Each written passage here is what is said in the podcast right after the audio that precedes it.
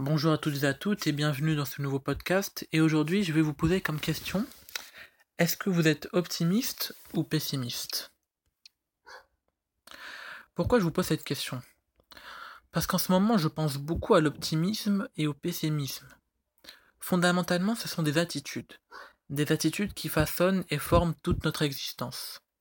Après tout, avez-vous déjà rencontré un pessimiste heureux? Nous pourrions résumer notre optimisme ou notre pessimisme de la façon suivante. Premièrement, la façon dont nous interprétons le passé.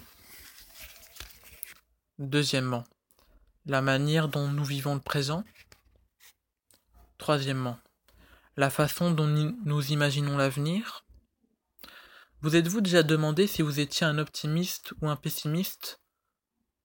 Avez-vous pensé à la façon dont cela pourrait pouvez affecter votre entourage à la façon dont cela vous, vous affecte personnellement? Mais tout d'abord, qu'est-ce que l'optimisme? C'est une croyance que les choses de notre passé étaient bonnes pour nous. Même si elles étaient dures, elles nous ont appris des leçons. C'est également la conviction que les choses iront mieux à l'avenir. Voici quelques contrastes entre l'optimisme et le pessimisme. L'optimisme insuffle de la vie chaque jour. Le pessimisme vous épuise. L'optimisme vous aide à prendre les risques nécessaires. Le pessimisme joue la sécurité et n'accomplit jamais beaucoup de choses. L'optimisme améliore ceux qui vous entourent, inspire les gens à accomplir de grandes choses. Le pessimisme les entraîne vers le bas. Si vous êtes un optimiste, vous vous, rendrez généralement compte que des bonnes choses vous arrivent. Et si vous êtes un pessimiste, vous vous rendrez généralement compte que de mauvaises choses vous arrivent. Alors, peut-on tout simplement devenir un optimiste?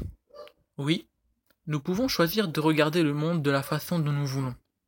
Nous pouvons choisir de regarder le monde et de penser au pire, où nous pouvons chercher le positif de chaque situation.